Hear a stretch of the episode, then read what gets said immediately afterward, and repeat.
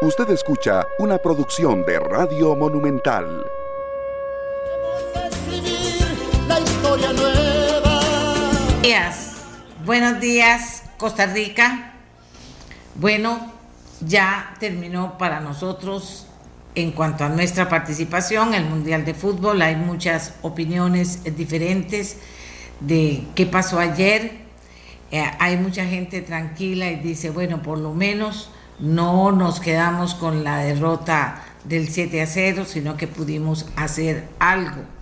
Bueno, y hay otra gente que por supuesto es eh, más crítica y dice hay que revisar todo, hay que revisarlo, hay que cambiar muchas cosas, no queremos más de lo mismo y estamos e hicimos más de lo mismo.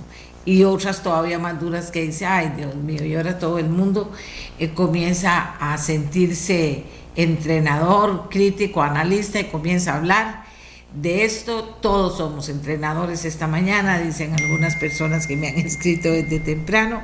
Bueno, eh, eh, algo había que decir y eso es lo que se nos ocurre compartir con ustedes esta mañana. Ya estamos a 2 de diciembre, viene un fin de semana largo, recuerden que el lunes es feriado, el feriado de ley que correspondía ayer, el primero de diciembre, se traslada al próximo lunes. Señores, está avanzando el mes de diciembre. Hay muchas actividades que se retomaron en el mes de diciembre la entrega de los regalos a niños, a niños humildes. Eh, algunas personas me han dicho eso ha estado flojo, no ha caminado muy bien. También tenemos, recuerden ustedes, no lo olviden, la campaña de Nutrivida que eh, está llevando alimentos a los a las personas de la calle, a los que no tienen casa, a los que viven en la calle aquí en San José, y que para eso están pidiendo eh, dinero para poder em, tener los alimentos que se necesitan porque ha ido creciendo el número de personas. Y antes estas gentes hacían una vez por semana esa entrega de alimentos. Ahora, durante el mes de diciembre, están haciéndolo cada vez que pueden reunir el dinero suficiente para ir a atender a las necesidades de comida de estas personas. Recuerden, clase.org, c l a s s y.org, org, classic.org, classic, recuerde, c l a ssy.org, que es una manera diferente. Tal vez usted nunca ni los hubiera vuelto a ver, pero esta es una manera de que personas que están involucradas en esta campaña les vayan a llevar un plato de sopa, un sándwich, una taza de café caliente, eh, en fin, que le puedan decir aquí estamos y con todo nuestro amor estamos entregando esto a ustedes que están en esta situación el tema de la gente de calle, de la gente que vive en nuestras calles, es grande, ha crecido, es una necesidad de todo país terminar eh, pensando en qué va a pasar con ellos, es una, una idea que tiene que irse generando en los lugares en que pueda generarse, no va a ser algo que se va a resolver ahora, pero a futuro un país no puede eh, sentirse bien si si hay gente en la calle durmiendo, viviendo. Digo yo, es un pensamiento que tengo siempre que pienso en eso. Pero también está el otro tema.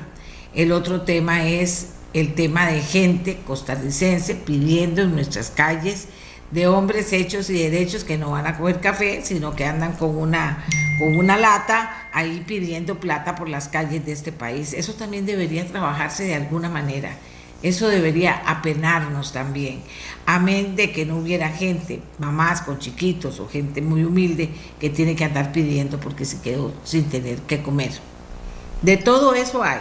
Y la Navidad es un buen momento para pensar en eso porque en la Navidad eh, eh, reaccionan muchas cosas, se paga el aguinaldo, las personas pueden pagar deudas, pueden comprar cosas especiales para la casa, celebran con su fiesta, etcétera, etcétera, eh, en, diciembre. Otra gente le alcanza para irse a pasar vacaciones a fin de año, se va a pasar vacaciones, otra espera el primer, la primera semana de enero también para eso, otra para ordenarse y terminar el año de la mejor manera.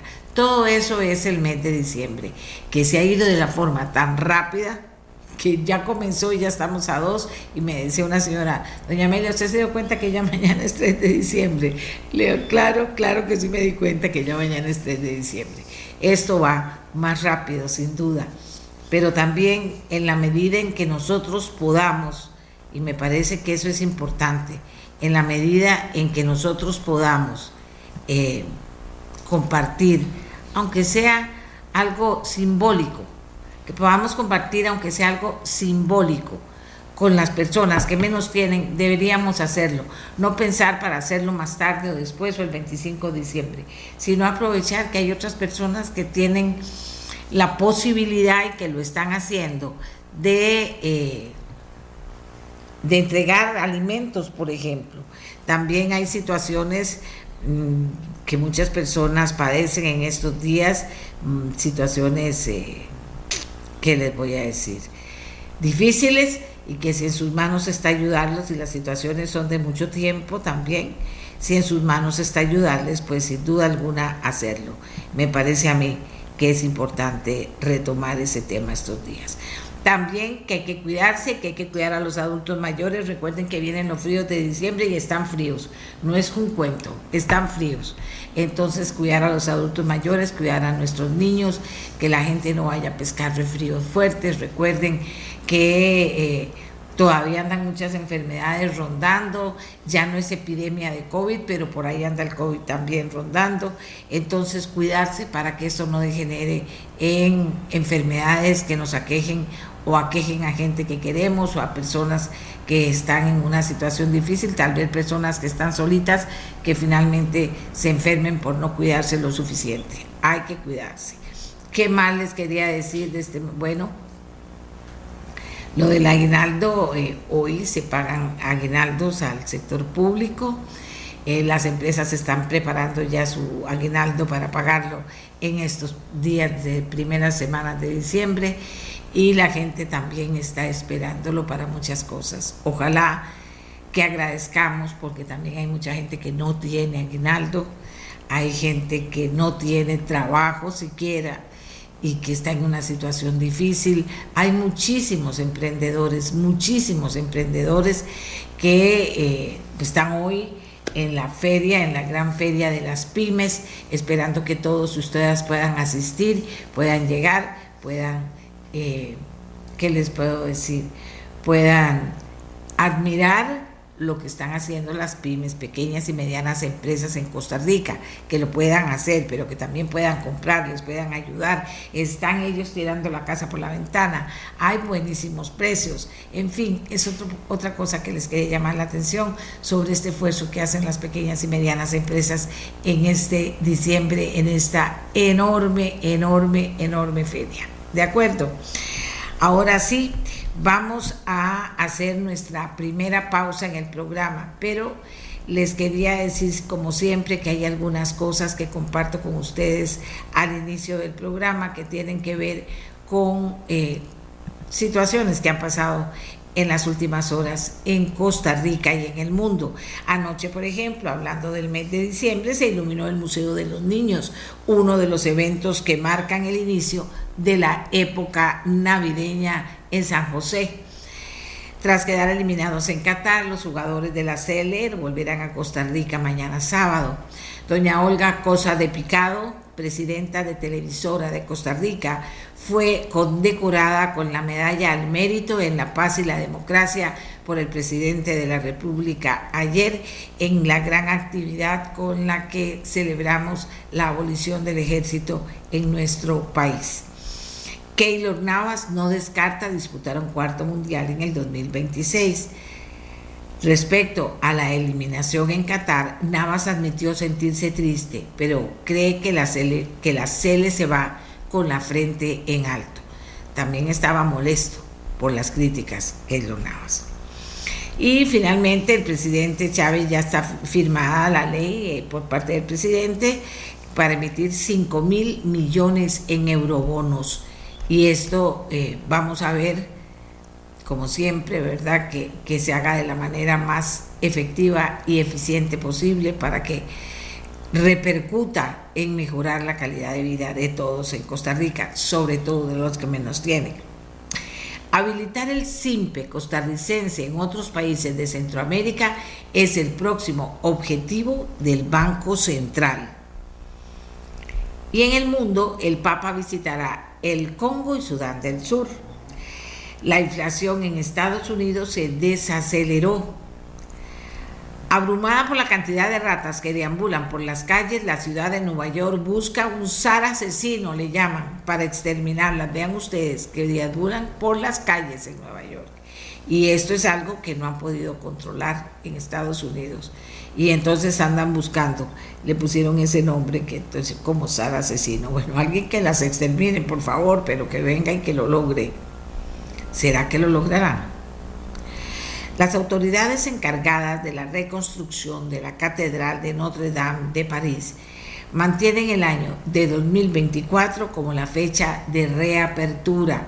Están contentísimos porque dicen que está quedando preciosa. ¿Se acuerdan? Se incendió, se incendió ya hace, hace varios tiempo. Y, le trajo mucho dolor a la gente porque era una de esas reliquias importantes, icónicas de París y también de las iglesias del mundo. Bueno, resulta que la Catedral de Notre Dame eh, ya estará habilitada para el 2024, dicen las personas encargadas de la reconstrucción. ¿Que ¿De qué vamos a hablar hoy? Bueno, vamos a hablar de un tema bien interesante. Avanza proyecto de reforma del Ministerio de Obras Públicas y Transportes. ¿Qué pasó? Bueno, eh, luego de una gestión bien interesante también que tiene que ver con el consenso, finalmente se dictaminó en la comisión el, el proyecto de reforma del Ministerio de Obras Públicas y Transportes. Pienso que todos tenemos eh, algo que ver con eso porque todos hemos opinado en algún momento sobre el tema. Hoy vamos a escuchar a eh, don Elifensac y también a doña Olga Morera, diputados de esta comisión, que nos van a contar en qué consiste, cómo cambiaría el Ministerio de Obras Públicas y Transportes. También vamos a hablar de otra cosa que creo yo que no hay que restarle importancia. A veces todo el tema climático le restamos importancia y eso tiene que ver con la vida diaria y va a tener que ver cada vez más con la vida diaria de nosotros. El fenómeno de la niña por primera vez duraría hasta marzo del 2023. ¿Qué significa eso? ¿Qué efectos tiene el hecho que dure más el fenómeno de la niña?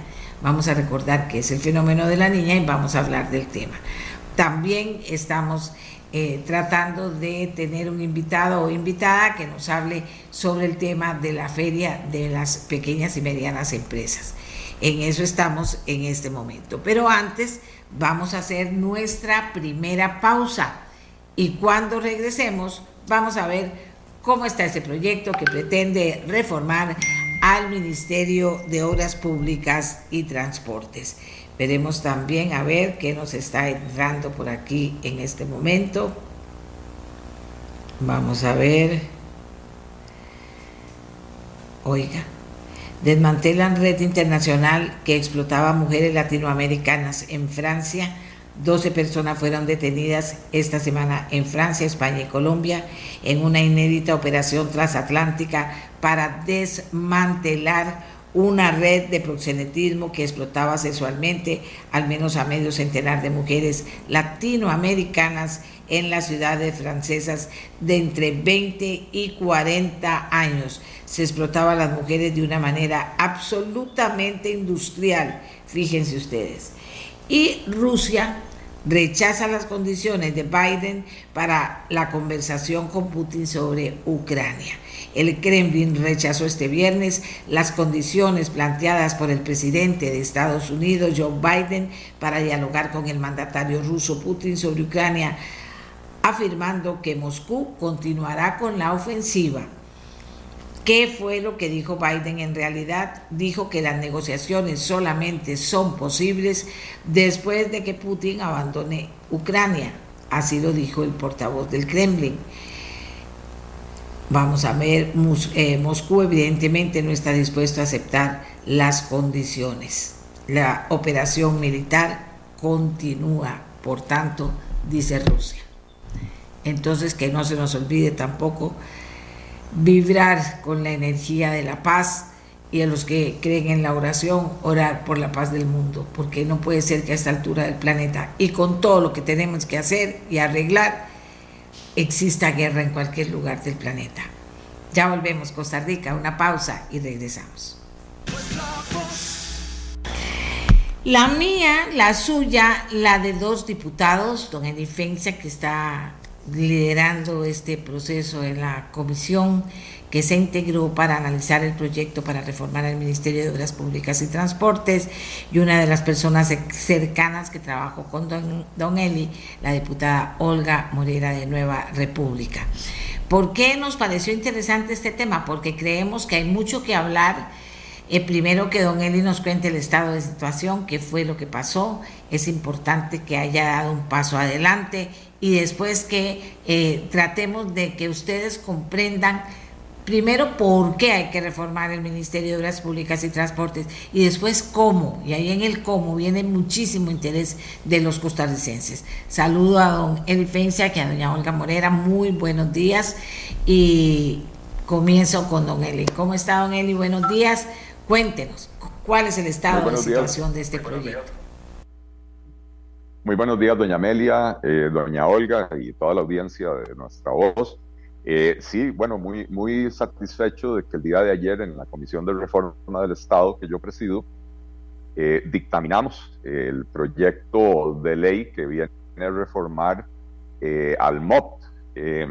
Un, fue un proceso pues, bastante interesante. La subcomisión que tuvo a cargo el proyecto, en la que estábamos este servidor, doña Olga Morera, doña Andrea Álvarez de Liberación Nacional y doña Vanessa Castro de, la Unidad Social Cristiana. Este, trabajamos muy concienzudamente en este texto. Eh, tomamos las opiniones de todos los diputados de la comisión, no solo los de la subcomisión. Eh, trabajamos muy de cerca con el, Ministerio de Obras Públicas y Transportes. Y bueno, puedo decir que eh, hemos aterrizado en un texto muy completo, muy interesante, bastante mejor que la versión original del proyecto de ley, que, la verdad tenía sus debilidades. Este, en ese proceso, la, Contraloría hizo señalamientos muy importantes que también fueron incorporados en el, en el nuevo texto que, se dictaminó ayer. Eh, y bueno, eh, es una comisión conformada por 11 diputados de las seis fracciones políticas y, dichosamente el día de ayer se, se dictaminó por unanimidad.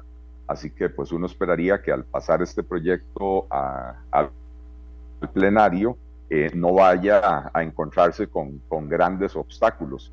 Eh, sabemos que se van a presentar algunas mociones por ahí en el, en el plenario, pero, pero pareciera que el espíritu de, todas las fracciones es que el proyecto se apruebe.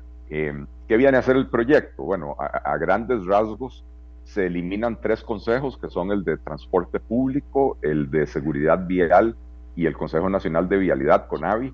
Eh, se eliminan los consejos, se eliminan sus juntas directivas, con lo cual ya los sectores eh, interesados no van a tener una, una silla en la junta directiva, eh, cosa que, que era un, error del sistema actual, ¿verdad? Donde el ente que regula, por decir, el transporte público, que es el Consejo de Transporte Público, tiene sentados en su junta directiva a representantes de los autobuseros, a representantes de los taxistas, y, pues de ahí terminan siendo ellos juez y parte.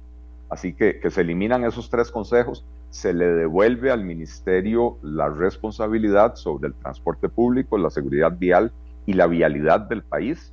Eh, y eso también lo que hace es establecer una, una línea de comando más clara, donde el ministro, en este caso ministro, el ministro o ministra, eh, van a tener la responsabilidad por lo que suceda eh, en esas tres materias, ¿verdad? Eh, a diferencia de lo que sucede hoy, que, si el ministro quiere tomar una decisión en materia de carreteras, no la puede tomar si la Junta Directiva del Consejo de Vialidad no, no lo acompaña, no lo acuerpa en esa decisión, ¿verdad? Entonces, Em, este, este a, grandes rasgos, lo que se hace es eliminar un poco de burocracia, darle, devolverle las potestades al ministerio y establecer claramente las responsabilidades que tienen las jerarquías del ministerio eh, para que no puedan utilizar ya más la excusa de, mire, yo no puedo hacer nada porque eso depende de, un consejo, ¿verdad?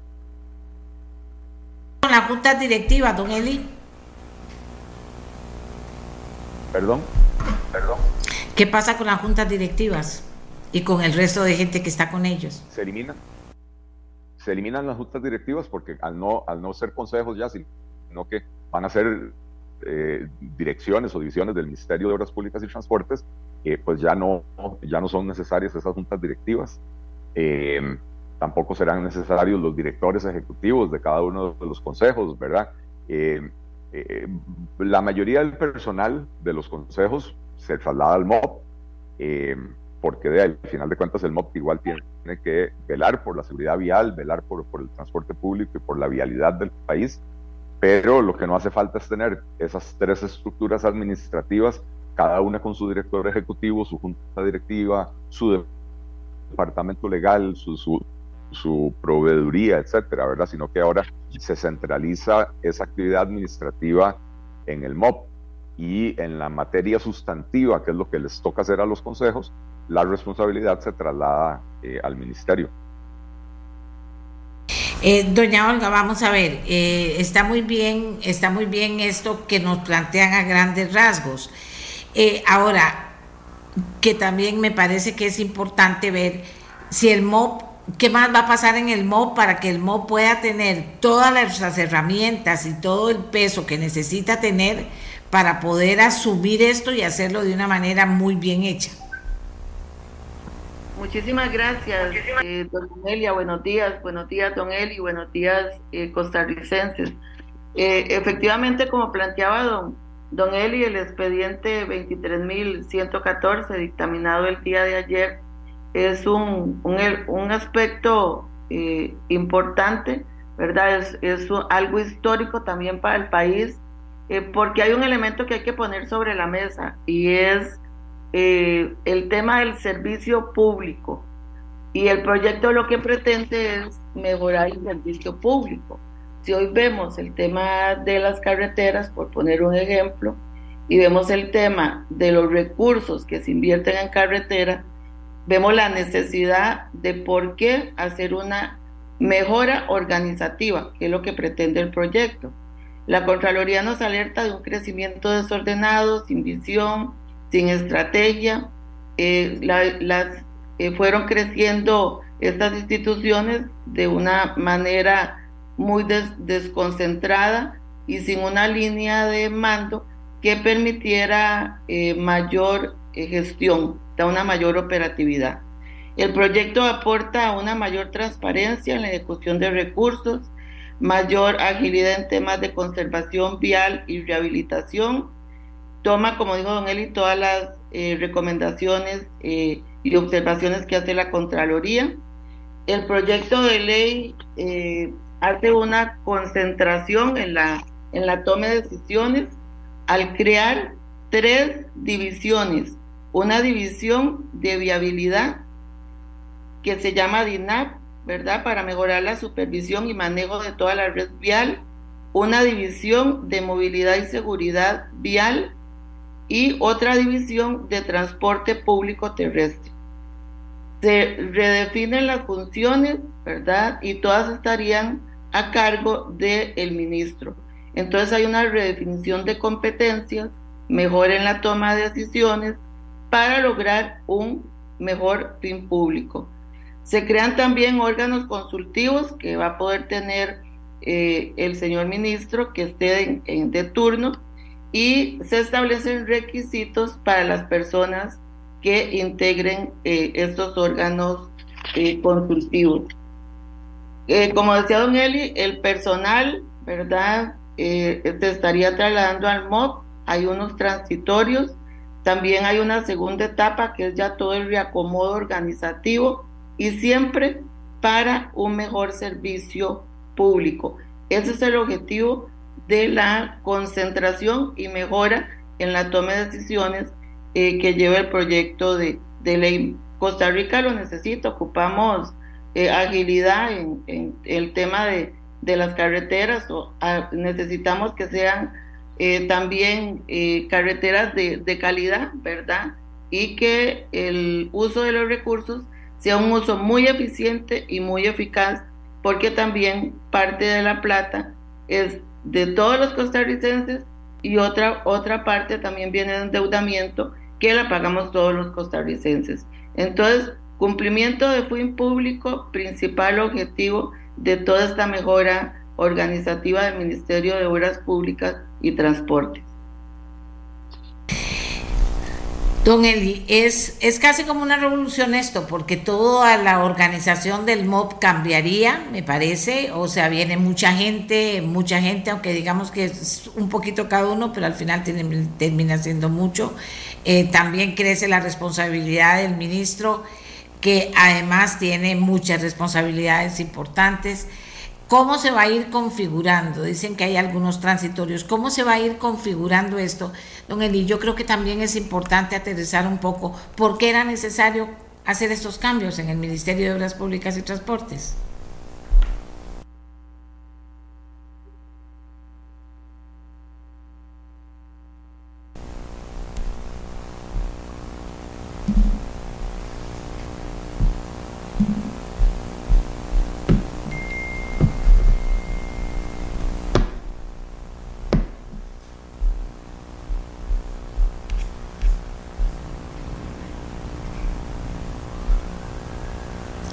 Vamos a ver.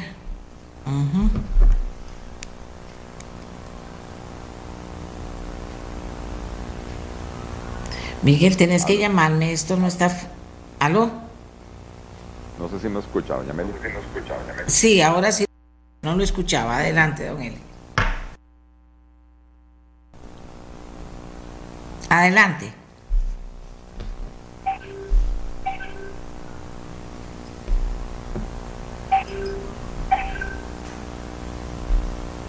Tenemos problemas, Miguel, con el audio.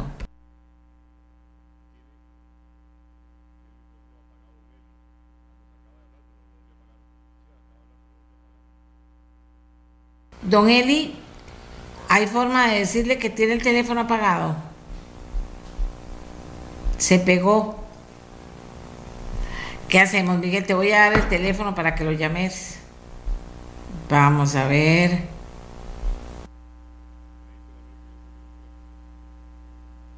Ok, entonces adelante, don Ed, lo estamos escuchando, adelante. Pero no lo escucho.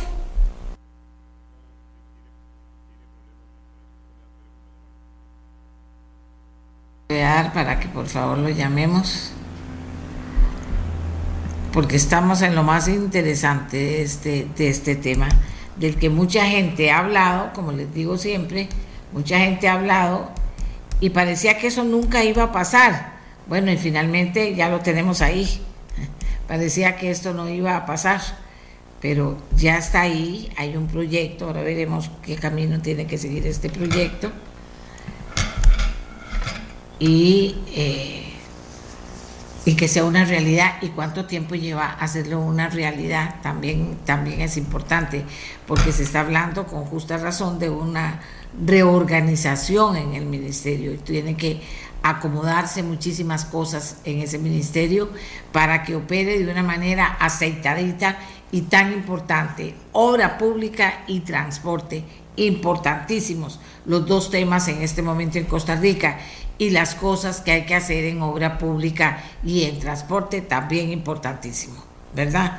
Nos hemos quejado mucho, hemos hablado mucho, hay cosas que no han funcionado bien, se repiten problemas en, en, tema de vialidad, eh, bueno, en, en, temas también de, seguridad vial, que no hay que dejarlo de lado también, eh, y, y eso pues se supone que cambiaría porque se eliminaría una serie de caminitos que hay ahora que no han ayudado realmente a que las cosas se puedan hacer de la mejor manera posible.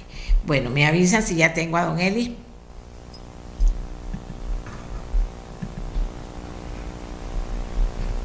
Listo, don Eli, adelante.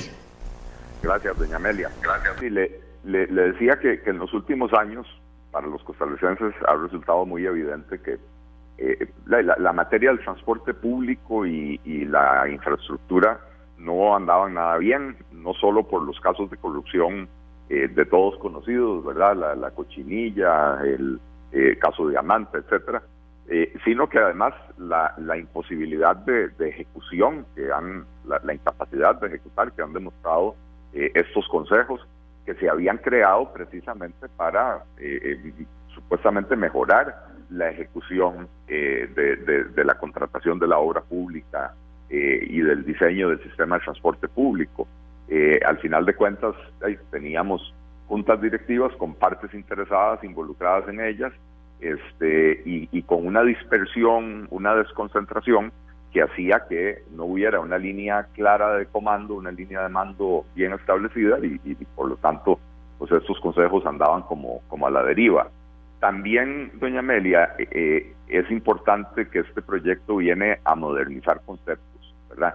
Ya, ya, ya no basta con hablar de vialidad, ya no basta con hablar de seguridad vial, eh, hay que ver el tema de una forma integral, el tema de la movilidad de las personas y la movilidad de las personas involucra no solo eh, dar concesiones de taxi o de buses eh, eh, o permitir el uso del vehículo privado, sino que también involucra una planificación para que la ciudad sea más accesible para las personas, para que las personas puedan llegar caminando de un lugar a otro, para que las personas puedan llegar en bicicleta de un lugar a otro, de manera que se, se, se, se incentiven formas alternativas de movilidad que permitan sacar vehículos de las calles para descongestionarlas, para, para disminuir la contaminación, ¿verdad? Eh, y parte de eso, por supuesto, también tiene que ver con eh, el, diseño del transporte público, que, que en nuestro país eh, lamentablemente es de mala calidad y eso hace que muchísima gente no lo use porque, porque es, es poco confiable, es incómodo, los horarios no son claros, etcétera, ¿verdad? Entonces, teniendo ahora una, una, bueno, cuando se apruebe este proyecto de ley, una dirección clara eh, y, e incorporado el concepto de movilidad en el, en el proyecto de ley, eh, va a permitir también modernizar eh, la, la, forma en, que el Estado enfrenta estas, estas situaciones.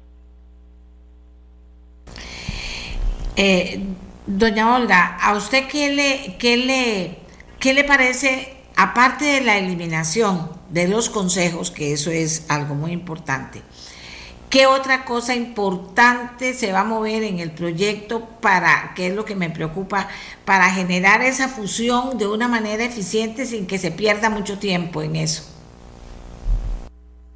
Sí, eh, efectivamente el proyecto considera en, en un plazo de 18 meses, así lo establece un transitorio, lo que es la implementación del proceso de reorganización, eh, que es una etapa muy, muy importante eh, para lograr realmente los resultados que pretende el proyecto de, ley.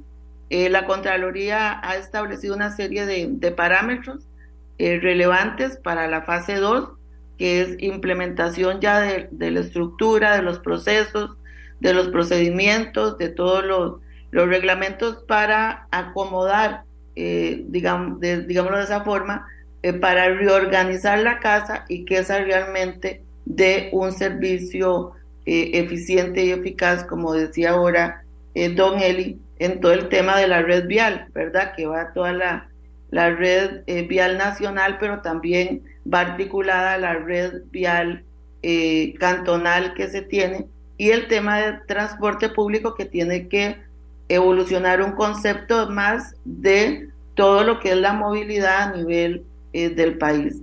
Entonces, en, da, visión, ¿verdad? El, la visión estratégica.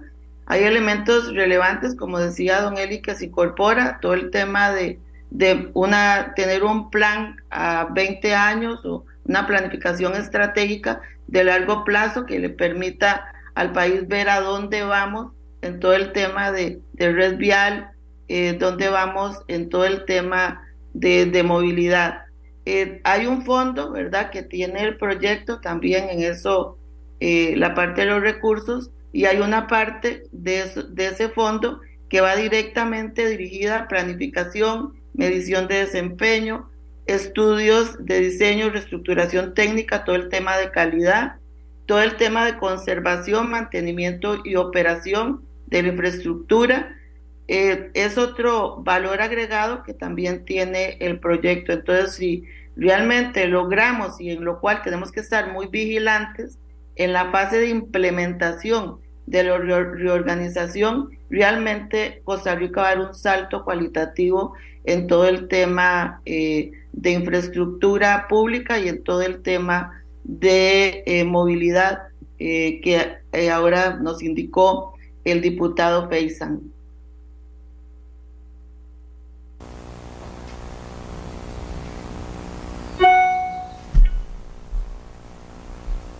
Don Eli. Sí, doña Amelia, estoy. Doña Amelia, estoy. Ah, bueno, ok, ya estamos bien conectados. Eh, que, eh, a, ver, aparte de que se esté dando todo ese proceso, que es eh, del tiempo que nos acaba de señalar, aparte que sea todo ese proceso, ¿qué pasa con todo el tema de, reordenamiento, de reordenamiento del personal? cada uno de estos consejos tiene su área de trabajo, eso se va a venir para el MOP, o sea, ¿cómo va a funcionar eso? Porque recuerde que también estamos en este momento en la, en la iniciando la implementación de la ciudad-estado. Sí, correcto. Eh, bueno, cada eh, eh, el ministerio va a tener que, plantear una reorganización interna, ¿verdad? Porque al crearse estas divisiones que había descrito doña Olga en su intervención, en su primera intervención, este bueno, esas direcciones necesitan personal eh, y, ya en los consejos hay personal que tiene experiencia en estos campos. Entonces, eh, como decía anteriormente, la, idea eh, aquí no es provocar despidos masivos, sino hacer agilizar la conducción de la política pública en materia de infraestructura y movilidad. y eso obligaba a cerrar los consejos porque no estaban funcionando y a establecer claramente las, las eh, responsabilidades que, que, va a tener el, ministro y los viceministros eh, para, para que se desarrolle la política pública y se ejecute la obra, eh, la obra, las, las, infraestructuras que el país necesita, ¿verdad? Entonces, viene en ese, en ese periodo de 18 meses, ¿verdad? Viene todo ese proceso de reorganización de incorporar al ministerio eh, aquellos funcionarios que el ministerio considere que, que necesita, ¿verdad? Eh, y, y, echar a andar eh, esta reforma que, de verdad es, no quiero decir revolucionaria, pero es una, pero sí es una reforma muy importante, es una reforma de fondo que los costarricenses han venido esperando, ¿verdad? y que en la Comisión de Reforma del Estado venimos trabajando en esa dirección, ¿verdad? También tenemos en este momento eh, un proyecto de ley que todavía no ha sido dictaminado, pero que yo espero que, de aquí a un par de semanas lo logremos, eh, que, hace un trabajo similar en, el MINAE, ¿verdad? con toda la institucionalidad que está alrededor del Ministerio de Ambiente y Energía. Eh, ingresaron recientemente dos proyectos de ley, uno que tiene que ver con el sector vivienda y el otro que tiene que ver con el sector social. Este, donde el enfoque es también muy parecido, ¿verdad? Es el de eh, eliminar algunos órganos desconcentrados, eh, devolverle potestades a los ministerios, darle la rectoría a los ministerios para que puedan tener una, eh, una conducción eficaz y una coordinación eficaz con toda la institucionalidad para que, para que los costarricenses puedan ver los resultados que al final de cuentas es lo que lo, lo, que importa, es lo que la gente está esperando, ¿verdad? Que no sean reformas de papel, sino que mejore la prestación de los servicios, mejore eh, el, eh, la, la, la, contratación, por ejemplo, de la obra pública, que mejore eh, el manejo de la seguridad vial, el sistema de transporte público, etcétera. pero usted no me va, no me va a negar que, que, cuando hablamos de que todo eso va a pasar, no solo en el MOP, sino en otros ministerios también, en otras áreas, y que es muy importante, también estamos pensando en que, eh, en que haya eh, una mejor forma de intercomunicación digital, de, de verdad que la conectividad opere para que finalmente podamos trabajar con plataformas que involucren a todo el servicio público para que el servicio sea mejor y más avanzado. Eh, pero también hablamos de movimientos de personas, o sea, porque también hablamos de eliminar burocracia. Eh, ¿Cuántas personas, se hizo un cálculo de cuántas personas trabajan en estos consejos que al final van a desaparecer? Eh, mire, para serle franco, yo no, no tengo ese número eh, y eso al final va a depender de, cómo decida el ministerio eh, establecer su organización interna con base en lo que en lo que le dicta la ley, ¿verdad? Este, eh, yo no creo, yo no, yo no creo que van a ser muchas personas las que van a salir, pero sí le mencionaba en, en mi primera intervención eh, que hay puestos que evidentemente ya no van a ser necesarios, ¿verdad? Los, los directores ejecutivos de los consejos dejan de existir, eh, cada consejo tiene su asesoría legal, no hacen falta, pero sí puede ser que algunos abogados de, esas asesorías jurídicas pasen al departamento jurídico del MOP para fortalecerlo, ¿verdad? Eh, pero en vez de tener cuatro jefes de departamento jurídico, pasaríamos a tener un solo jefe, ¿verdad? Este, eh, de la misma manera que en la medida que estos consejos tenían una cierta independencia administrativa, pues también tenían personal de recursos humanos, personal de, administrativo, de proveeduría, que eso pues pasa ahora a, ser una responsabilidad del Ministerio de Obras Públicas y Transportes. En la materia sustantiva, doña Amelia, en lo que, en lo que le toca hacer al ministerio o lo que hoy hacen o, dejan de hacer los consejos, eh, las funciones, aunque se han redefinido algunas y se han modernizado conceptos, las funciones se tienen que seguir cumpliendo, ¿verdad? Entonces, los funcionarios en las áreas, eh, en las áreas sustantivas, en las áreas ejecutivas, eh, eh, yo creo que en su en su mayoría van a, a continuar ahora con el MOP. Doña Olga, los los pensamientos de las personas que nos escriben, bueno, siempre van al tema de que qué va a pasar con la gente. Yo pienso que, que, bueno, va a pasar lo que tenga que pasar, pero lo que es importante es que el MOB se va a reformar, que la obra pública va a mejorar, que la movilidad urbana va a comenzar a ser una realidad, no lo que tenemos ahora. O sea, en eso es en lo que hay que pensar, cómo se vaya a acomodar esas personas, o sea, personas que, que ya no van a necesitarse, pues es lo lógico y es lo importante. Y además, sí o no los costarricenses pedimos una y otra vez que no haya burocracia, que no haya burocracia, porque se dice que no funcionan, que no funciona un consejo, dice uno, Dios mío, entonces ¿qué está haciendo ese montón de gente que hay en el consejo y no funciona? ¿Verdad? Doña Olga, digo yo que hay que tener presente que la gente no se angustie con eso, porque todo eso se va a tener que ir acomodando de la mejor manera para todos, pero a la gente le preocupa ese tema. Otra cosa que le preocupa, ya lo hablé con don Eli, es el tema físico, ¿verdad? Que qué va a pasar, si se van a pasar, si se van a cerrar, ya les dijimos también eh, qué es lo que está ocurriendo. Don Eli plantea otro tema, que es que ya hay proyectos para hacer lo mismo en otras instituciones. Y eso también va, a conllevar muchos movimientos y muchas, o sea que es una decisión política muy importante. Y que la ley se convierte en la herramienta técnica para poder hacer eso y hacerlo con resultados positivos. Eh, ¿Qué aspecto de la ley, doña Olga, cree usted que va a ser el más difícil de poder poner a caminar? Eh, Sí, doña Amelia, como usted indica, el servicio público y los costarricenses eh, deben estar eh, primero, pero también la gente eh, que está hoy en estas instancias, en, tanto en CONAVI, tanto en el Consejo de Transporte Vial como en el Consejo de Transporte Público, tienen que tener tranquilidad porque es una reorganización, ¿verdad? Eh, no es una reestructuración de despidos, sino es un reacomodo de eh, la institucionalidad del Ministerio de Obras Públicas y transporte para que opere más eficientemente.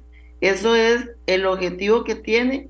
Lleva una primera etapa que son la creación de tres eh, divisiones donde se, se, digamos, la toma de decisiones eh, se concentra más, ¿verdad? digamos, se hace más eficiente para que se pueda dar el servicio público y se da un plazo en una segunda etapa para ese reacomodo. Esa es la parte más importante, ¿verdad? Que todo, que todo el ministerio contribuya en ese reacomodo de manera ordenada, porque eh, también se establecen eh, funciones, ¿verdad? Cada una de estas divisiones van a tener cada una un director eh, que asuma también la conducción junto con el ministro para lograr una eficiencia en el fin público.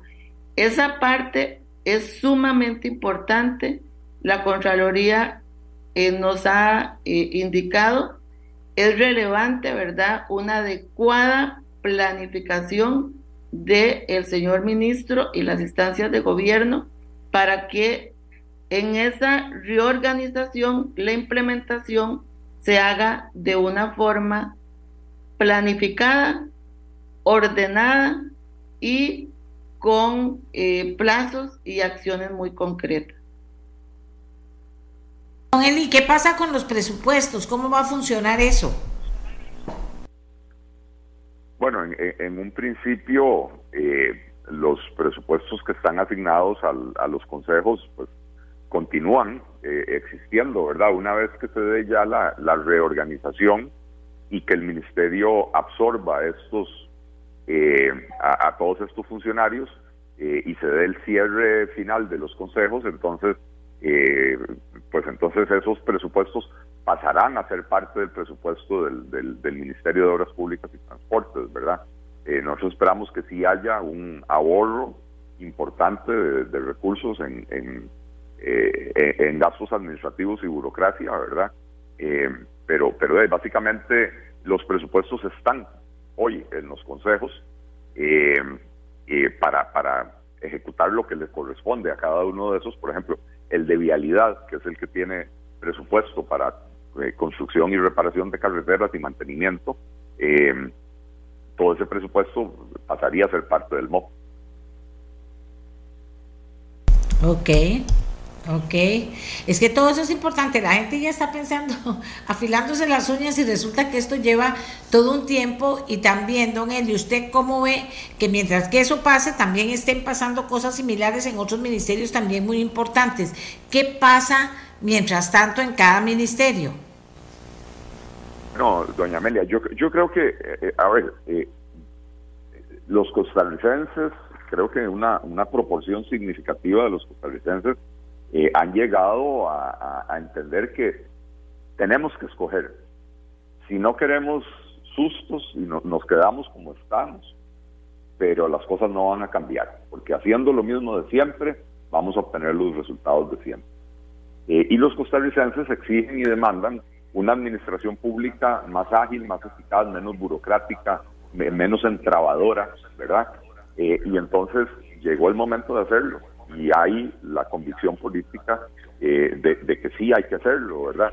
Vea que este proyecto del MOP, como le decía yo anteriormente, pasó en la comisión por unanimidad y eso implica que, eh, eh, diputados de, Liberación, del Liberal, de Nueva República, de la Unidad, del Frente, del Frente Amplio y del Partido Progreso nos logramos poner de acuerdo en la forma de implementar estos cambios, ¿verdad? Eh, a pesar de las diferencias ideológicas que podemos tener, eh, eh, todos entendemos que necesitamos reformar el Estado para mejorar la conducción de la política pública y la prestación de los servicios a los ciudadanos. entonces, cuando se apruebe este proyecto del MOP, como decía doña Gloria, hay un transitorio de 18 meses en el que se tiene que dar esa, esa transición para que el ministerio absorba eh, a los funcionarios y sus presupuestos.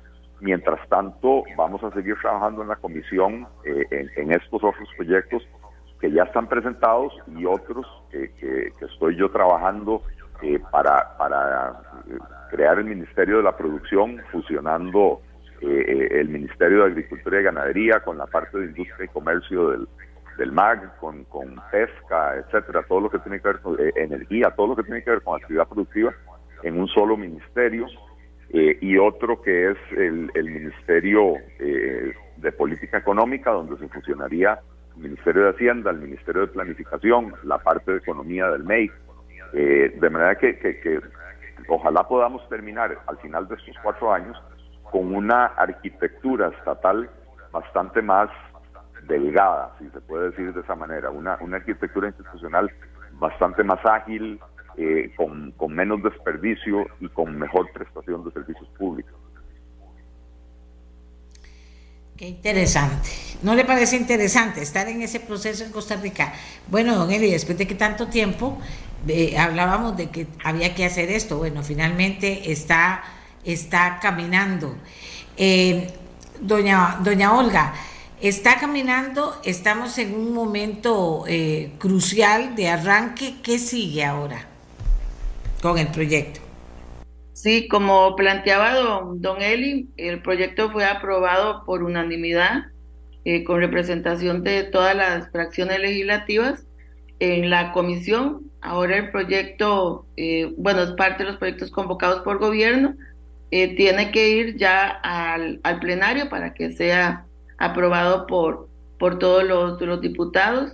es importante lograr este cambio eh, creo que hay eh, desde el Poder Legislativo la visión de, aprobar el proyecto y poder darle al país en la primera fase, ¿verdad? Como decir, esa, ese diseño, los planos para que el Ministerio de Obras Públicas y Transporte pueda cambiar. Viene una segunda etapa que ya es eh, ordenar la casa, ¿verdad? Si uno ya tiene el plano, lo que le toca es ordenar la casa porque los costarricenses eh, sé que hoy esperan que tengamos eh, una casa ordenada en el Ministerio de Transportes Públicos, que vaya, se vaya mejorando todo el tema de las carreteras y todo el tema de transporte público, movilidad, y que además que cada recurso que se invierta eh, sea un recurso de, de calidad, ¿verdad? Que nosotros podamos decir, valió la pena ese gasto eh, porque somos una economía pequeña y no podemos desperdiciar recursos porque eso nos sale muy caro a todos los costarricenses y después se va expresando en endeudamientos, eh, afecta la calidad de vida, sube el costo de la vida. Entonces ocupamos que cada recurso que se invierte sea un recurso muy bien utilizado. Entonces, eh, la anuencia, como decía don Eli, fue aprobado por por todas las fracciones. Veremos el, el debate. Ahora nos toca a todos los 57 diputados eh, decirle eh, sí al proyecto y es la etapa 2 eh, y al gobierno después le corresponde toda la implementación de, de la ley ya en una en, la parte correspondiente al Poder Ejecutivo. Don Eli, ya para terminar, entonces estamos frente a esta situación. Decía usted que en la Asamblea Legislativa, hablando del tema político, en la Asamblea Legislativa eh, se van a presentar mociones, adelanta usted que, que, que, no están de acuerdo con algunas cosas que vienen en el proyecto, o cómo estaría esa discusión, sobre qué se daría la discusión. Bueno, eh, el día de ayer en, la comisión, eh, a pesar de que habíamos logrado un texto de consenso y para mí cuando cuando se dice que es consenso yo yo entiendo que estamos todos de acuerdo en, ese texto eh, la diputada del Frente Amplio presentó cinco mociones. Em, con, con, cambios algunos mayores otros otros no tanto verdad em, esas mociones fueron rechazadas eh, ayer en, en la comisión hubo una discusión un poco picante, ¿verdad? Porque, eh, bueno, a mí, a mí en lo personal no, no me gustó la forma de proceder, aunque, aunque la diputada está en todo su derecho eh, de presentar mociones en cualquier momento, ¿verdad? Pero eh, pues veníamos trabajando este, este texto por, por muchos meses. Desde hace cuatro semanas los diputados tenían el texto para enviar sus observaciones y, hacerlo en el último minuto, pues la verdad que no, no me pareció correcto, ¿verdad? Y así lo hice ver. Eh, pero bueno, están esas mociones, una, una, una de ellas pretende que el ministerio, eh, dotar el ministerio de un laboratorio de, materiales. Eh, la razón por la que la rechazamos es porque al presentarla así de último minuto, no tenemos idea de cuánto cuesta eso. No sabemos si para el Estado costarricense es más conveniente tener su propio laboratorio de materiales en el MOP o si, si hace un convenio con el laboratorio de materiales de la, de la Universidad de Costa Rica. Ya existe el laboratorio, ¿verdad?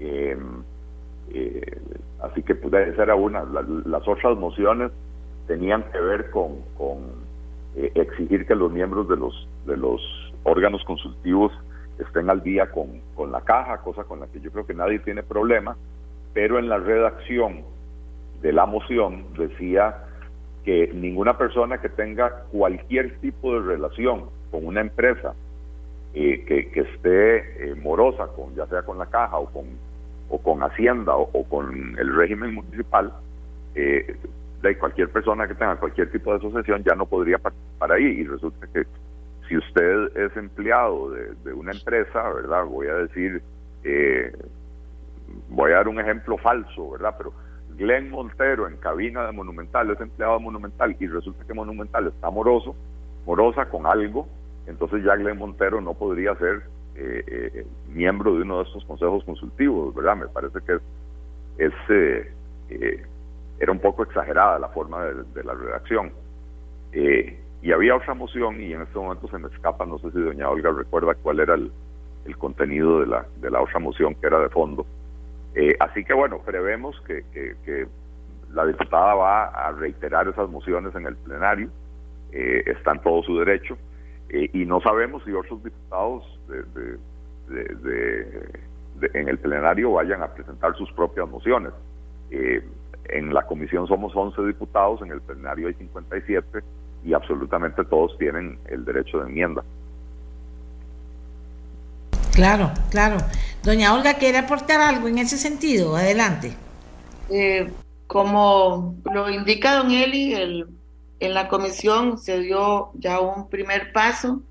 Eh, todas las fracciones eh, tenemos el, digamos, el, el, derecho y el, y el tiempo también, porque como decía don Eli, eh, tratamos de construir un consenso y para el cual también aplicamos una disciplina de, de, trabajo en cuanto a, a, ponernos de acuerdo en tiempo de presentar las, las observaciones y eso fue lo que pretendió este eh, proyecto de ley. Eh, sin embargo, eh, llegaron algunas observaciones ya en, último momento que no fue también poco, muy poco tiempo para poder analizarlas y discutirlas y muy posiblemente vuelvan a ser reiteradas en plenario como indicó la diputada de, del Frente Amplio. Entonces, eh, esperamos que, el proyecto pueda salir por el bien de, Costa Rica. Costa Rica lo necesita. Eh, ocupamos eh, mejorar la calidad del servicio público y eso es el principal objetivo nuestro como legisladores. un país que, que los costarricenses puedan sentirse cada día más orgullosos, orgullosos de los servicios públicos y del uso de, de los recursos que también es un elemento muy importante porque sabemos que el país tiene un nivel de endeudamiento bastante alto. Señores, don Eli, como todo esto, eh, porque también la gente ya está comentando, eh, eh, todo esto, dice uno, que no se manosee más de la cuenta para que después de haber logrado un consenso tan importante se toquen cosas que cambien la historia de lo que se ha caminado hasta ahora, que según me dice usted, contó con el consenso de todos los miembros de la comisión. Y entonces que hay, que hay, que, existe ese buen ambiente, digamos. Entonces dice, no, bueno, que eso finalmente no se toque o se trastoque tanto que, que se cambien cosas que costaron mucho llegar a consensuar en este proceso, don Eli. eh, ojalá, ojalá. Eh, yo, yo, la verdad, yo, yo, la verdad, que haya nadie que haya nadie obstaculizar este proyecto. Eh, incluso con las diferencias que tuvimos ayer con la diputada Rocío Alfaro, hay que reconocer que ella, la intención de ella no era que, el proyecto se aprobara. Este, ella quiso presentar sus mociones para introducir unas modificaciones eh, que yo hubiera preferido que lo, que lo hubiera hecho antes para, para poder analizarlas con calma, pero, pero yo no siento que haya eh, la intención de, obstaculizar el proyecto. Eh, yo sí le diría a la gente, llame a los diputados por los que votó o mándeles un correo electrónico a los diputados por los que votó y pídales que aprueben este proyecto de ley, que no, que no lo manoseen. yo creo que es importante que los diputados también sintamos eh, la, la, manifestación del deseo de la gente de que, de que esto avance y de que podamos contar con una institución eh, bastante más ágil, bastante más eficiente eh, y que, ¿cómo se llama?, que, que, mejore la, la situación en materia de, movilidad, de infraestructura vial, de seguridad vial, ¿verdad? Perfecto, muchísimas gracias a don Elifencia, a doña Olga Morera por presentarnos este proyecto que fue ya aprobado en comisión por unanimidad, que se logró el consenso de todos los integrantes de la comisión, por ende de los partidos que representan, eh, para, eh, para lograr algo de lo que hemos estado atentos los costarricenses. Algún día de verdad van a cambiar las cosas. Algún día será posible hacer menos gorda la burocracia en este país para que pueda ser más efectiva. Algún día podemos estar interconectados con plataformas que unan a todo el servicio público para poder tener respuestas y poder avanzar en el servicio también que eso es importante. Bueno, parece que esto arranca. Y don Eli dice, bueno, ahí tenemos un proyecto de ambiente, está el tema de vivienda, está el tema del área social. O sea, hay un movimiento, hay un movimiento que tiene que partir de, de que haya mucho interés en las comisiones, que ven los proyectos, que pasen bien trabajaditos, bien, ojalá consensuados, para que llegando al, al, al, al plenario repito otra vez, no haya mucho manoseo que más bien atrase o eche a perder las cosas. Y me parece que están en las comisiones, están trabajando todos los partidos políticos para lograrlo. Así que muchísimas gracias a don Eli y a doña Olga por haber estado con nosotros y por traernos esta buena noticia, porque hoy es viernes, día de las buenas noticias. Hacemos una pausa y ya regresamos. La mía, la suya, la de todos y todas. El fenómeno climático, la niña, podría durar hasta marzo, lo advierte la Organización de las Naciones Unidas. Según un informe eh, provisional sobre el estado del clima en el mundo en el 2022, los patrones de precipitación este año en muchas regiones han estado marcados por la niña. ¿De qué estamos hablando? Primero me parece a mí importante poder hablar de qué es esto del fenómeno meteorológico de la niña, para luego ver cómo se ha comportado, qué, qué significado tiene el comportamiento de la niña ¿Y qué significa este llamado de atención en última instancia que hace las Naciones Unidas sobre que podría extenderse hasta el 2023? Entonces, comencemos por partes. Tengo a don Werner Stolz, él es el jefe de pronóstico del Instituto Meteorológico Nacional, para que don Werner nos, nos sitúe. Primero, ¿qué es esto del fenómeno de la niña? Para a partir de ahí poder ir entendiendo la importancia que tiene este llamado o esta alerta que hace las Naciones Unidas. Don Werner, buenos días, adelante. buenos días, doña Amelia, muchas gracias por la invitación. Bueno, el fenómeno de la niña, eh, nosotros estamos acostumbrados a mencionarlo ya por muchos años atrás. Y básicamente es un fenómeno que tiene que ver con la temperatura del mar, la temperatura del Océano Pacífico en su sector ecuatorial eh, si uno lo ve a lo largo de la historia, tiende a estar, eh, digamos, a calentarse y, y a enfriarse, estar en esa dinámica de calentamiento y enfriamiento en relación, digamos, a sus condiciones normales. Y el fenómeno de la niña, en resumen, es el enfriamiento por encima de lo normal de, eh, el Océano Pacífico en su sector ecuatorial. Son miles de kilómetros los que se enfrían de una manera anómala, digámoslo así, más o menos un grado, grado y medio por debajo del valor promedio. Y eh, si el océano está frío o está cálido, para la atmósfera no es lo mismo. Si el océano está frío en este sector ecuatorial del Océano Pacífico, tiende a estar relacionado con una atmósfera más húmeda y por ende con una estación lluviosa mucho más fuerte de lo normal. Y si el Océano Pacífico, como eventualmente sucede, se calienta, entonces entramos en lo que llamamos el fenómeno del niño. Es decir, que se presenta cíclicamente el fenómeno de la niña, entramos a una fase neutral, es decir, a una condición normal de las temperaturas del océano, y eventualmente podríamos entrar a un fenómeno del niño. Entonces, desde el punto de vista atmosférico, para Costa Rica y para su estación lluviosa, estar en un fenómeno de la niña, lo que implica es tener una estación lluviosa mucho más fuerte de lo normal. Eh, eh, según las informaciones, este fenómeno que es el responsable del empeoramiento de la sequía en el cuerno de África, está resultando inusualmente persistente y podría durar hasta febrero o marzo, advierte eh, las Naciones Unidas. Eh, don Benner, ¿esto es producto del cambio climático, que esto esté ocurriendo? Bueno, vean que esta noticia lo relaciona con sequía y efectivamente es cierto.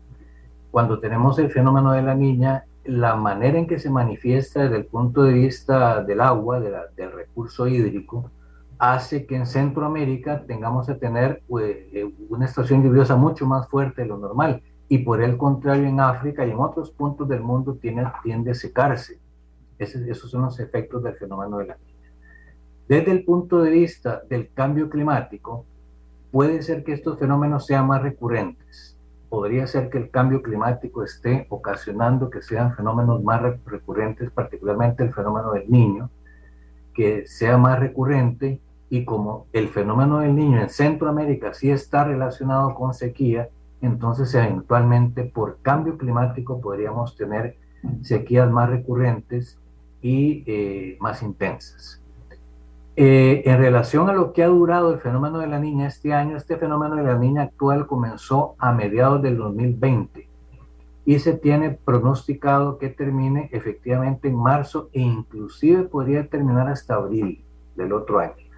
Es decir, que sería un fenómeno de la niña que eh, si durara hasta abril del otro año, eh, en total habría sido un fenómeno de dos años y medio comparable únicamente a los fenómenos que tuvimos en los 50 y en los 70, es decir, que efectivamente sería uno de los eventos de la niña más largos en, el registro histórico, digámoslo así, comparable al último que tuvimos en los 90, también en el 98, 97, 98, 99, también tuvimos un fenómeno de la niña bastante prolongado, pero sí, efectivamente ha sido un fenómeno de la niña muy, muy extenso que ha ocasionado que estas dos últimas estaciones lluviosas, al menos aquí en Costa Rica y en Centroamérica, hayan sido realmente muy fuertes con acumulados de lluvia muy por encima de lo normal mes a mes y día a día.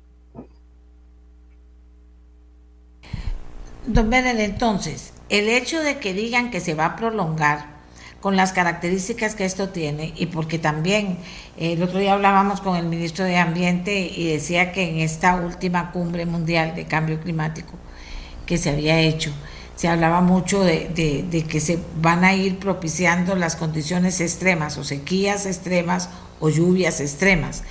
Eh, en este caso concreto y de aquí al próximo año, eh, ¿cómo, ¿cómo se ve o cómo se pronostica o qué va a pasar aquí en Costa Rica? ¿Vamos a tener fuertes lluvias? ¿Hay que estar preparado para eso? ¿O qué situaciones climáticas especiales vamos a tener? Bueno, recordemos que, como decíamos, este fenómeno comenzó a mediados del 2020. Es decir, que realmente el fenómeno de la niña actual afectó la estación lluviosa del 2020, 2021, lógicamente la del 2022 y dado que se va a prolongar hasta marzo-abril del 2023, entonces tendríamos que muy probablemente el inicio de la estación lluviosa del otro año está afectado por este fenómeno. y eso quiere decir que entonces tendríamos un inicio de estación lluviosa, eso habría que valorarlo lógicamente en el mes de febrero, pero generalmente cuando tenemos los fenómenos de la niña, los inicios de estación lluviosa son, eh, eh, comienzan, digamos, en, en, fechas más normales, con lluvias más fuertes, y eh, también no tenemos, no debemos olvidar que también estamos en etapa de frentes fríos en el Caribe. Y lo que estamos previendo en el Caribe es que tenga una, un diciembre normal desde el punto de vista de lluvias, al igual que enero y febrero, y que eventualmente tengamos uno o dos frentes fríos que se presenten en el mar Caribe y que ocasionan y que afecten, digamos, con lluvias al Caribe y la parte norte, noreste de las cordilleras del Valle Central. Así que en resumen, seguiremos bajo la influencia de este fenómeno. A corto plazo esperaríamos eh, tener un frente frío sobre el mar Caribe, ya sea en diciembre o en enero, y luego si el fenómeno se prolonga hasta abril del otro año, entonces la etapa de transición del otro año, ya casi iniciando la estación lluviosa, también estaría influenciada por este fenómeno de la niña, lo que querría decir que tendríamos un inicio de estación lluviosa no seco o irregular, sino con las lluvias eh, constantes del día a día de una estación, digámoslo así, normal desde el punto de vista de las lluvias. Las informaciones que se han recibido sobre este tema Dice, el fenómeno conocido como la niña provoca un enfriamiento de una parte de las aguas superficiales del Pacífico, lo que influye en el ciclo de las precipitaciones y en el clima de ciertas regiones del mundo. La zona del Pacífico ha estado bajo la influencia de la niña con breves interrupciones desde septiembre del 2020, pero esto solo ha tenido un efecto de enfriamiento limitado en las temperaturas globales dice quien, un señor que se llama Peter Italas, que ha advertido varias veces de los estragos del cambio climático. Y yo me remito a lo que acaba de pasar con las épocas lluviosas aquí en Costa Rica. O sea, cómo, cómo está Costa Rica en medio de todas estas eh, informaciones que nos llegan, don Werner. Bueno, sin duda alguna la estación lluviosa de este año, eh, como todos sabemos, ha sido una estación lluviosa muy fuerte también estamos haciendo un estudio histórico eh, del aumento de esos aguaceros que acumulan eh, grandes cantidades de lluvias en muy poco tiempo. Y esos, precisamente ese tipo de aguacero de 100, 150 milímetros en poco tiempo es el que causa esos estragos, esas inundaciones repentinas que realmente causan eh, efectivamente mucho daño, ya sea en la parte urbana o en la parte rural. Sí, eh, como decía el secretario general de la OMM, efectivamente a nivel mundial eh, los, el efecto del cambio climático está siendo palpable. El último informe, por ejemplo, del, del aumento en el nivel del mar, que es el que hecho por Estados Unidos, ha indicado que la persistencia de ese aumento, también tenemos aguaceros más fuertes de lo normal, eh, tenemos aumento de esos aguaceros que acumulan grandes cantidades de lluvia. En Costa Rica este año hemos tenido en octubre, tuvimos en Guanacaste cuatro o cinco días que acumularon valores por encima de 150, 180 milímetros de lluvia. Entonces, sin duda alguna, una estrategia importante la adaptación al cambio climático, como lo conversamos en semanas anteriores, adaptarse al cambio climático es sin duda alguna la mejor estrategia ante el cambio climático, la respuesta que debemos de darle. Y no debemos olvidar que antes del cambio climático está la, variabilidad climática. El fenómeno de la niña, el fenómeno de la niña es, es, una, es una característica inherente al sistema atmósfera-océano, al sistema planetario.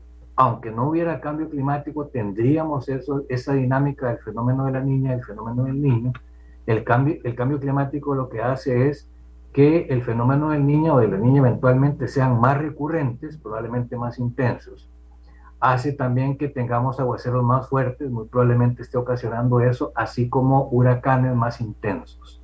Entonces, sin duda alguna, Costa Rica está inmerso dentro de esta dinámica del cambio climático que afecta a toda Centroamérica, Costa Rica en particular, y por ser Costa Rica eh, básicamente un país con un un clima eh, que está prácticamente eh, generado por los océanos, el, impacto del cambio climático es muy importante en nuestro país.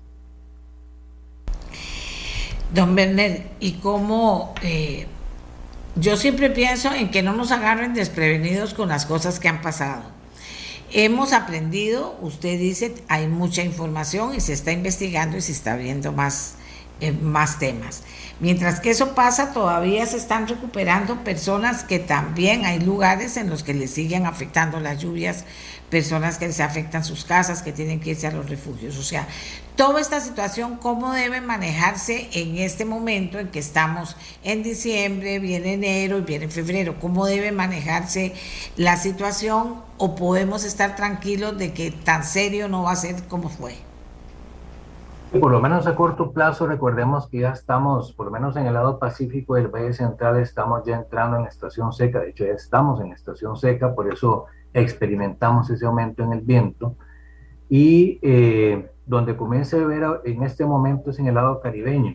En días anteriores hemos tenido lluvias en varias partes del Caribe y esto es, digamos, la dinámica normal de lo que es el comportamiento de las lluvias en el país.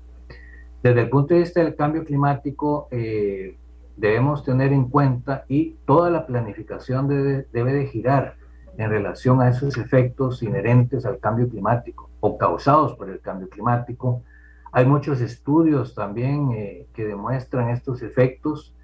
Eh, por ejemplo, la sequía está ya demostrada que se refuerza por efectos del cambio climático más o menos en cuatro veces más, es decir, las, las sequías tienden a ser más fuertes.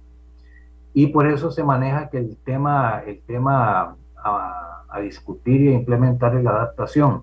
Los sistemas de alerta temprana que estamos prontos a ir implementando en varios puntos del país también servirán para paliar de alguna manera eh, los efectos de estas lluvias que realmente por las cantidades que se están registrando causan ese tipo de efectos en, en, la infraestructura del país o inclusive en la pérdida de vidas humanas. Eso aquí en Costa Rica, eh, digamos, eh, eh porque ahora ya vienen, ya viene diciembre y ya después viene enero, que las vacaciones, que el fin de año y después ya viene febrero, que todavía hay vacaciones, mientras que entran los muchachos y las chiquitas y las jóvenes al, al, al, al estudio. Entonces, don Benet, digo, estamos atentos a todas estas cosas que pueden pasar y que ahora pasan casi que sin, saberlo, sino hasta muy pocos días antes. Bueno, eh, la gran ventaja que tiene Costa Rica es que la, la, relación que existe entre las instituciones de atención de primera respuesta y el Instituto Meteorológico eh, Nacional es muy cercana. Independientemente de que nosotros eh, estemos en diciembre, en enero, en febrero, independientemente del mes del año, nosotros mantenemos una coordinación diaria con la Comisión de Emergencias que permite prever este tipo de, eventos. También recordemos que el Instituto Meteorológico, y por eso hemos mencionado varias veces que una de las cosas más importantes que tienen los países eh, que de una u otra manera han implementado políticas para enfrentar este tipo de eventos es la información. Entonces, eh, es importante consultar la información. El pronóstico de la estación lluviosa, el IMN prácticamente lo tiene listo en marzo ya en febrero, marzo tendremos, eh, tenemos el estimado de todo el año para tomar las, precauciones del caso. Sabemos si vamos a tener una estación lluviosa más fuerte o, o inclusive si vamos a tener un escenario de sequía. Eh, semanalmente nosotros publicamos el pronóstico de tendencia que le permite a usted, a la población, saber cómo va a estar la semana. Y si quiere tenerlo a nivel diario, también hacemos un pronóstico diario que le permite a usted planificar su día. Entonces, si lo vemos desde el punto de vista de escalas, uno puede decidir a nivel diario, tiene su pronóstico a nivel diario, tiene su pronóstico a nivel semanal, también hacemos un pronóstico que abarca tres meses y seis meses y también tenemos el pronóstico de todo el año. Entonces, eh, realmente hay mucha información, doña Amelia, y, y a todos los que nos están escuchando, hay mucha información que podemos acceder eh, tanto el Instituto Meteorológico como todas aquellas instituciones de primera respuesta que atienden este tipo de, de, cosas, de climáticas, del tiempo, pero realmente para planificar, y planificar quiere decir prever, eh, anticiparse los eventos climáticos, creo que tenemos bastante información disponible, es una información pública, es una información que el IMN tiene a disposición en su página web, en las redes sociales, precisamente para que la población la utilice y tome las decisiones correspondientes. Así que no que, que no estén trabajando ellos en vano, porque los chicos vamos a estarnos formando cada vez más, estar mejor informados con toda la información que ellos generan todo el tiempo. Y ahí está a disposición de todos. Ahí el telefonito, clic, Instituto Meteorológico Nacional, usted lo busca y ahí vienen todas estas cosas de las que nos está hablando don Werner. De acuerdo. Eh, gracias, don Werner, por habernos acompañado. Muchas gracias. Oye. Con mucho gusto. Muchas gracias. Buenos días. Buenos días. Eh, y ahora nos vamos con otro tema. He estado conversando con ustedes sobre eh, la feria MIPIMES, debería decir las ferias MIPIMES. He estado hablando de la importancia de las MIPIMES, medianas y pequeñas empresas.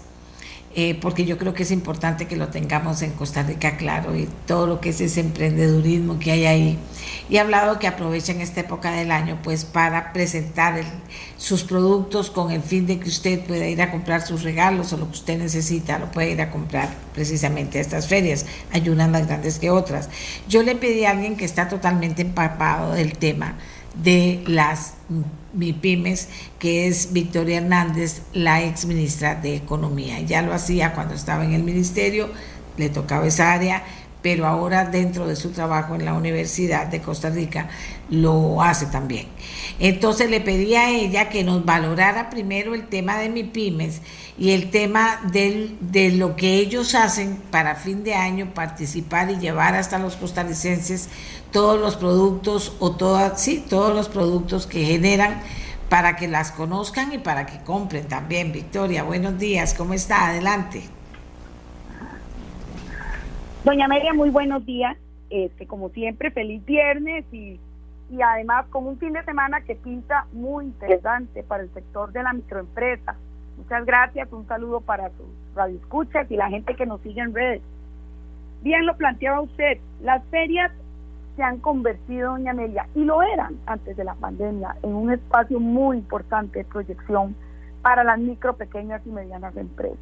Muchas de estas personas tienen lo que se llama hoy vivienda productiva, sobre lo cual se ha venido trabajando intensamente, porque recuerde que eh, ahora el Ministerio de Salud le otorga a estas personas un permiso sanitario de funcionamiento teniendo la empresita en su casa cumpliendo requisitos naturalmente.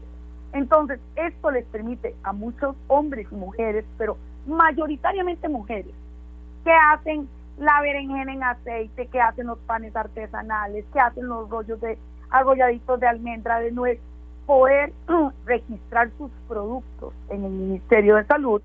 Además, a la pyme se le cobra mucho menos, se le cobra un 80% menos, entonces, estas ferias, doña Amelia, se convierten en un, en un gran, en una ventana, en una vitrina que después de la pandemia vuelve a ser presencial en una relación del cliente con esa, con esa pequeña empresa. Entonces, tenemos tres espacios de ferias este fin de semana que me han parecido interesantísimos.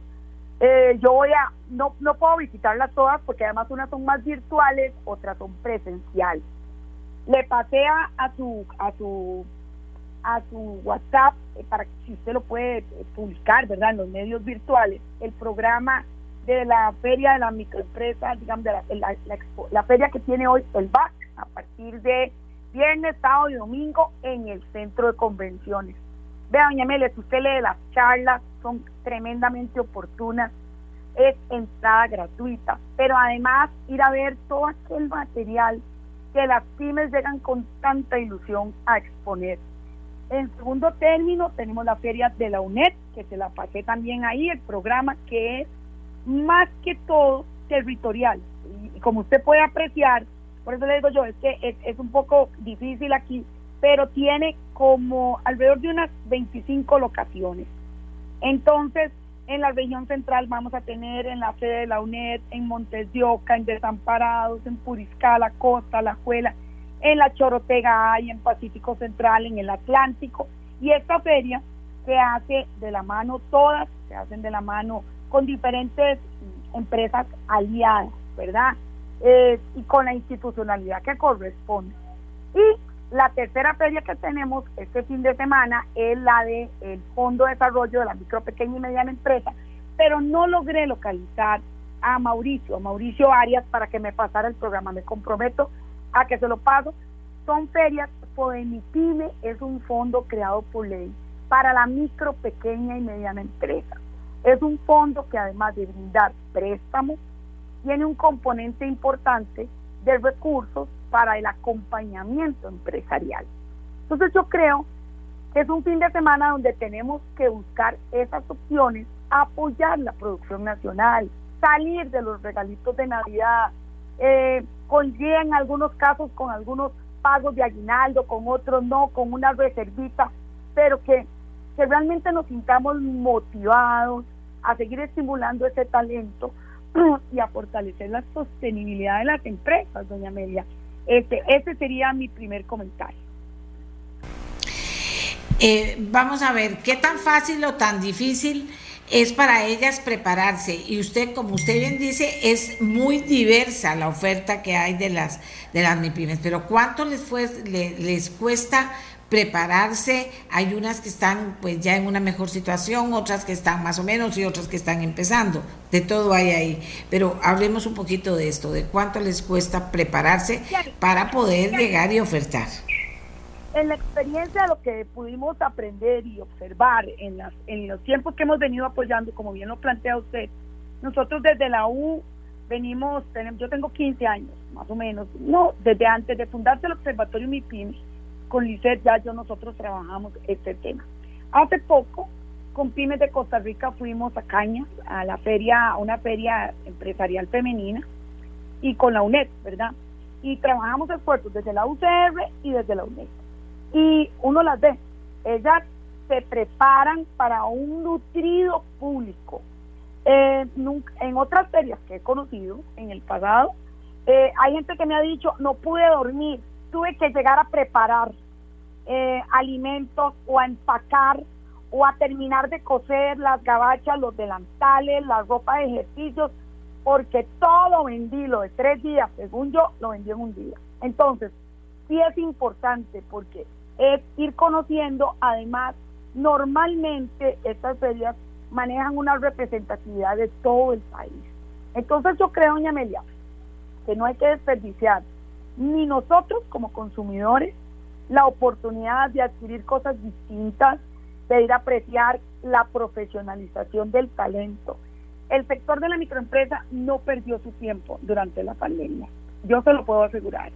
Eh, ¿Qué hicieron? Mejorar, digamos, su posicionamiento de marca. Algunas personas hicieron alianzas, otros cambiaron todos sus empaques, la forma, otros eliminaron productos que no eran rentables pero que ellos decían es que este producto me encantaba, pero, pero no lo vendía. Entonces lo saqué.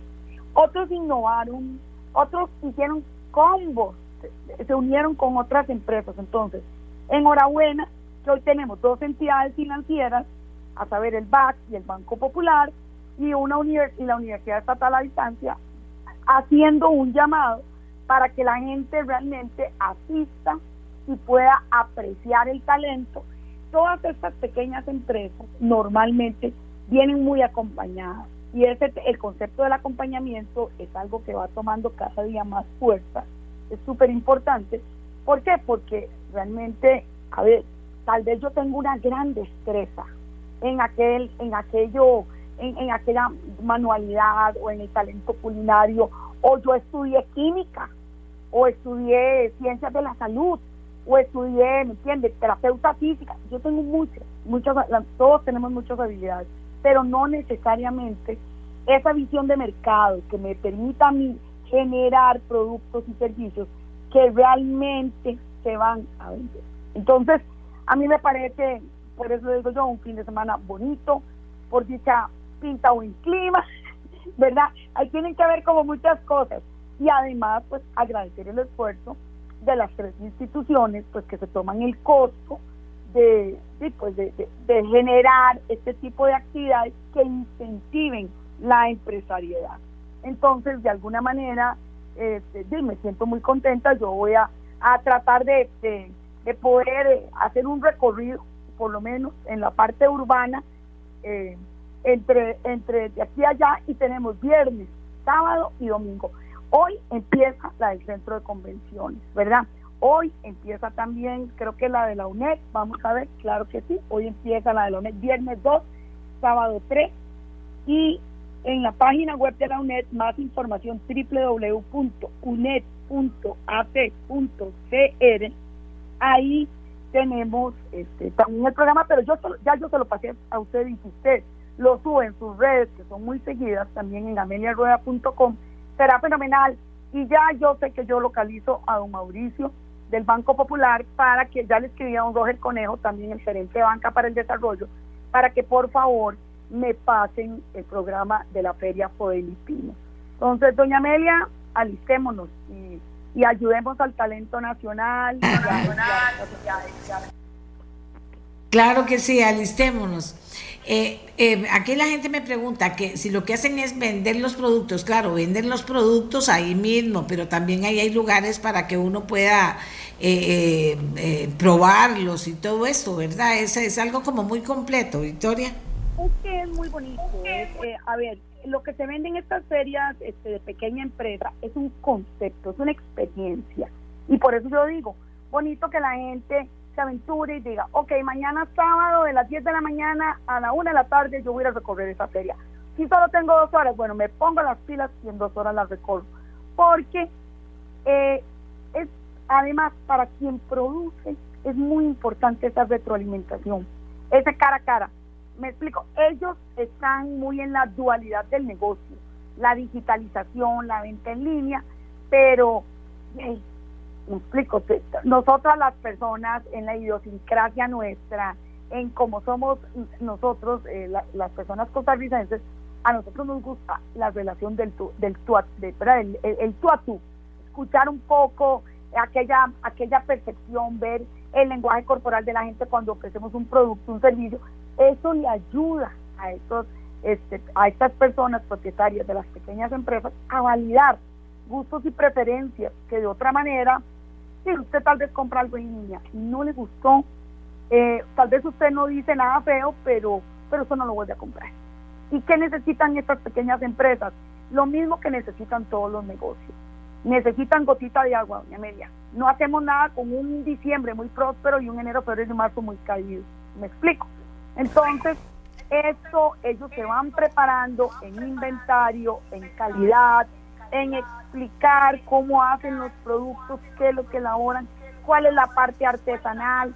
Me yo en búsqueda, hay unos chocolates que por ejemplo compré esos de, cacao puro, que me recuerdo la señora a la que se los compré. Me recuerdo que me los comí y me fascinaron en una feria.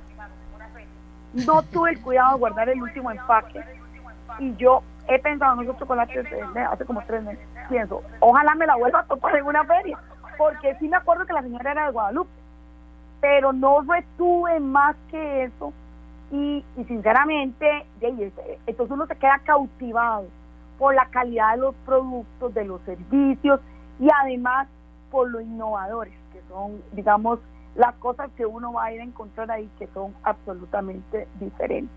Entonces, se preparan tanto las instituciones que hacen este esfuerzo, es enorme, es, un esfuerzo extraordinario, mucha logística, asistan a las charlas, doña Amelia, ahí están, este, porque realmente todos los temas que le dan actualidad, no solamente a las personas que van a tener un stand ahí, sino que la entrada es, es gratuita. Entonces, asistan a las charlas, busquen esos nuevos conceptos, ese nuevo aire que trae diciembre, ¿verdad? Esos vientos navideños para esos propósitos del 2023, eso es muy importante. Pero yo estoy diciéndole esto, a, a ver, estoy hablando entre personas, que la, la, gente que, que arranca con una pequeña empresa, ya es una persona que tiene una semillita y una naturaleza diferente ya son personas acostumbradas a enfrentarse a situaciones adversas y ahí están. son personas acostumbradas a reinventarse continuamente, estar viendo qué es lo que la gente quiere. Y hoy, este fin de semana, es un espacio muy oportuno y apropiado, así que no lo desperdiciemos y más bien yo le agradezco a usted este, pues que siempre bueno me toma en cuenta porque sabe que soy, este es un tema que a mí me apasiona mucho, sobre el cual también ahí en el futuro hablaremos, venimos trabajando ya con cosas concretas desde la Universidad de Costa Rica y que las estamos terminando de elaborar para poderlas sacar abiertamente, pero este es un tema que a mí me gusta muchísimo porque contribuye a la distribución de la riqueza, contribuye a generar nuevas oportunidades. Es que eso es lo que hay que hacer. Somos un país con, con gente que tiene una casta de peleadores, ya lo vimos en todos los ámbitos, no nos entregamos así nomás, así que démosle hoy, este fin de semana, la oportunidad a las pymes. Más para terminar, un par de minutos, eh, Victoria, recordemos ¿De qué estamos hablando? ¿De cuántas microempresas oficialmente inscritas? ¿De cuánto significa eso en empleo para este país? ¿De cuánta gente involucrada en este concepto tratando de compartir experiencias con los costarricenses? Recordémoslo para cerrar el tema. Claro que sí, con muchísimo gusto. Bueno, nos reporta el Parque Empresarial, que el Observatorio eh, alrededor de unas 143 mil, 45 mil pymes inscritas con patentes. Según los registros del Banco Central, eh, por personería jurídica o figura jurídica, andamos en unas 90 mil, 95 mil. Pero recordemos que yo para tener una pyme no tengo que tener una figura jurídica. Puede haber una pyme a nombre de Amelia Rueda y otra a nombre de Victoria Hernández. La gente le dice, ya hice mi sociedad, no se preocupe, puede inscribirla a su nombre, la pyme. Lo que tiene que tener es estados financieros independientes y tiene que cumplir con los dos requisitos de tres. Recuerda, o caja, hacienda o la póliza de riesgos profesionales. Entonces, ahí vamos con eso. Después, no tenemos, venimos trabajando en el observatorio, interesantísimo a partir de un proyecto que estamos este, gestando, que va bastante avanzado, que ya está inscrito, un tema ahí que lo presentaremos en un futuro, ni siquiera tenemos un registro, doña Amelia. La trazabilidad de la información no nos da para decir cuántas pymes somos mujeres. No, no hay, no existe. Entonces, qué importante. Pero está claro, está claro que hay una enorme cantidad de mujeres emprendiendo desde sus hogares, que le permite esa versatilidad. Todas las mujeres cuidan digamos, con el tema de los hijos, esperan a sus hijos de las escuelas, de los colegios, cuidan personas adultas mayores, están en el tema formándose en temas de digitalización y están atendiendo sus negocios. Ahí vamos. Muchas de estas personas hoy son un ejemplo e inspiración para que otras quieran hacer lo mismo. Entonces, muy importante, visitemos y, y en este contexto, este parque empresarial, no todas están inscritas en la condición PYME, que es muy importante tener una condición PYME, porque eso me permite a mí accesar otro mundo de oportunidades, de capacitaciones, lo que hablábamos aquel día, las compras del Estado, buscar capacitaciones en SICOP, todo eso. Eh, aproximadamente unas 30 mil irán a cerrar al final del año en la condición PYME. Entonces, doña Media, sigue siendo el sector de la micro, pequeña y mediana empresa un eslabón más de los más importantes de la cadena, generando aproximadamente el 35% del Producto Interno de todo el país y generando aproximadamente un 35-37% del empleo del país. Entonces, tenemos también desafíos, muchas son informales, pero vamos trabajando poquito a poco apoyando la política pública desde diferentes ámbitos. Yo desde la universidad apoyando a que muchas de ellas, en el caso de empresarial femenina, que están dando ese salto, puedan cruzar el umbral y convertirse en formales. Y to, hay muchas organizaciones, doña Amelia, el ecosistema empresarial está robusto. Lo que tenemos que hacer es apoyar comprando sus productos y sus servicios. Así que yo espero con esto que se sientan motivados, que busquen los programas en sus páginas y que asistan a la, a la feria, por lo menos que hoy inicia, centro de convenciones, y para que vean que no se van a arrepentir. Bueno, gracias Gracias a doña Victoria Hernández, exministra de, de Economía y una persona muy cercana a todo lo que es ese es su trabajo, las pequeñas y medianas empresas en la Universidad de Costa Rica.